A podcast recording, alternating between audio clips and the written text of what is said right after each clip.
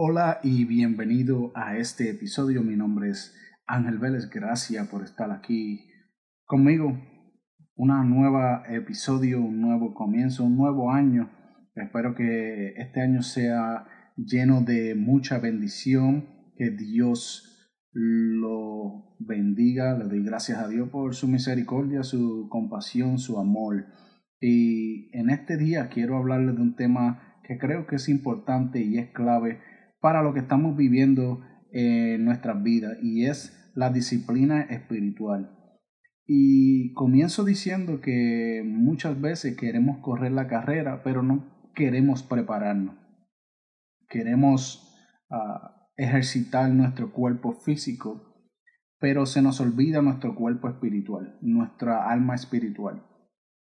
Para mantener unos buenos hábitos en nuestra rutina de ejercicio debemos constantemente estar eh, ejercitándonos.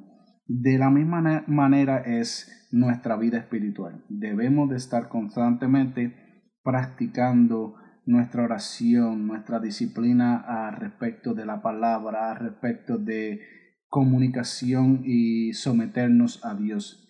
Y créame que es duro, no es fácil decir voy a hacer largo y muchas veces se nos olvida hacerlo. No es fácil decir voy a hacer ejercicio y se nos olvida o tomamos tiempo para hacer otras cosas.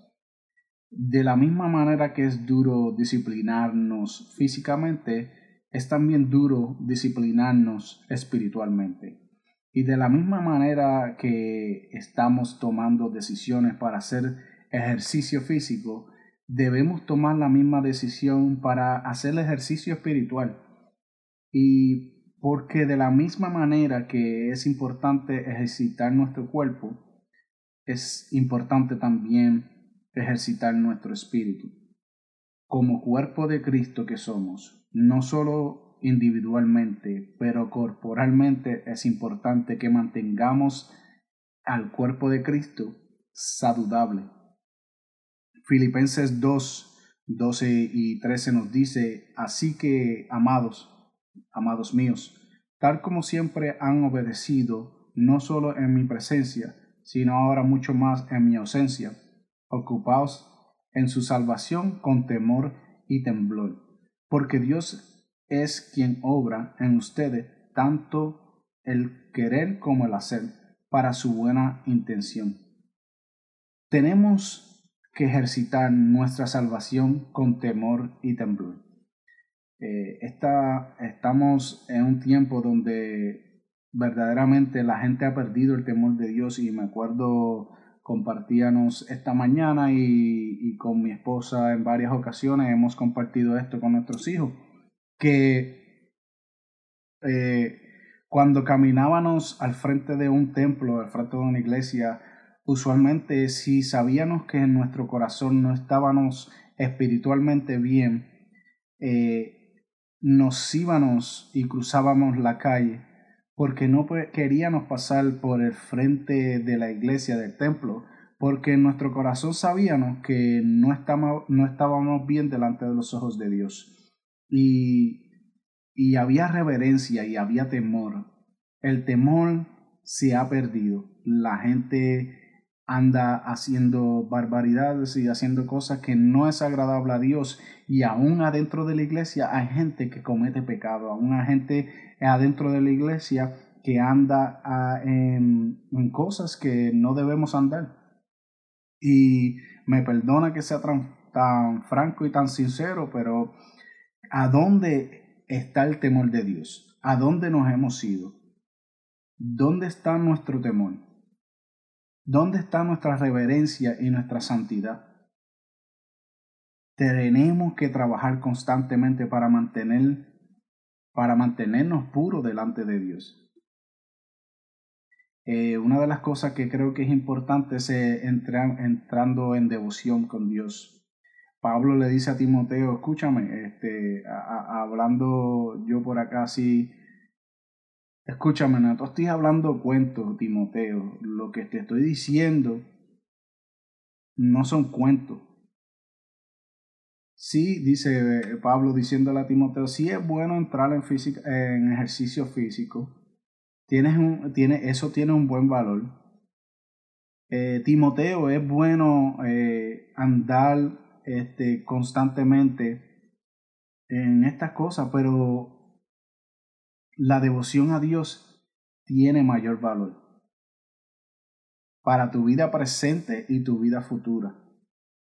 En Romanos 12, 1 al 2 nos dice, por tanto, hermanos, les ruego por la misericordia de Dios que presentes tu cuerpo como sacrificio vivo y santo, aceptable a Dios, que es el culto racional de ustedes. Y no se adapten a este mundo. Me voy a detener aquí un momento porque eh, creo que es importante entender eh, la iglesia no se, debe, no se debe adaptar a las cosas de aquí. No somos de aquí. Eh, estamos aquí, pero nuestro reino está en los cielos. Nuestro reino es un reino eternal. Y cuando la iglesia, cuando el pueblo de Dios se adapta a las cosas del mundo, estamos, eh, no es primero que nada, yo creo que no estamos viviendo en santidad y segundo que nos estamos adaptando a las cosas mundanas. Eh, debemos vivir una vida de santidad recta, aceptable y agradable delante de los ojos de Dios. La palabra que Dios ah, le dio a mi esposa en varias ocasiones en, este año es transparencia. Y me acuerdo una reflexión una, una ilustración donde el loro es echado al fuego y derretido y todas las impurezas suben hacia arriba yo creo que esta es la temporada donde Dios ah, va a, a con nuestra transparencia y esas impurezas que hay en nuestra vida que aún muchas veces nosotros ni entendemos ni sabemos que están ahí, pero están ahí. Y Dios las va a empezar a sacar porque Dios quiere una iglesia pura, Dios quiere una iglesia santa, Dios quiere una iglesia que esté buscando el rostro de Dios constantemente, que estemos en la presencia de Dios.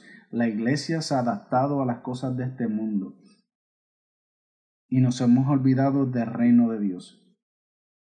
No es acerca de la política o quién es mejor, quién es eh, eh, mejor candidato, no es acerca de de la vanagloria de este mundo, no es acerca de quién predica mejor o quién es mejor pastor o quién es mejor persona para cualificada para tal y cual posición, es acerca del reino de Dios.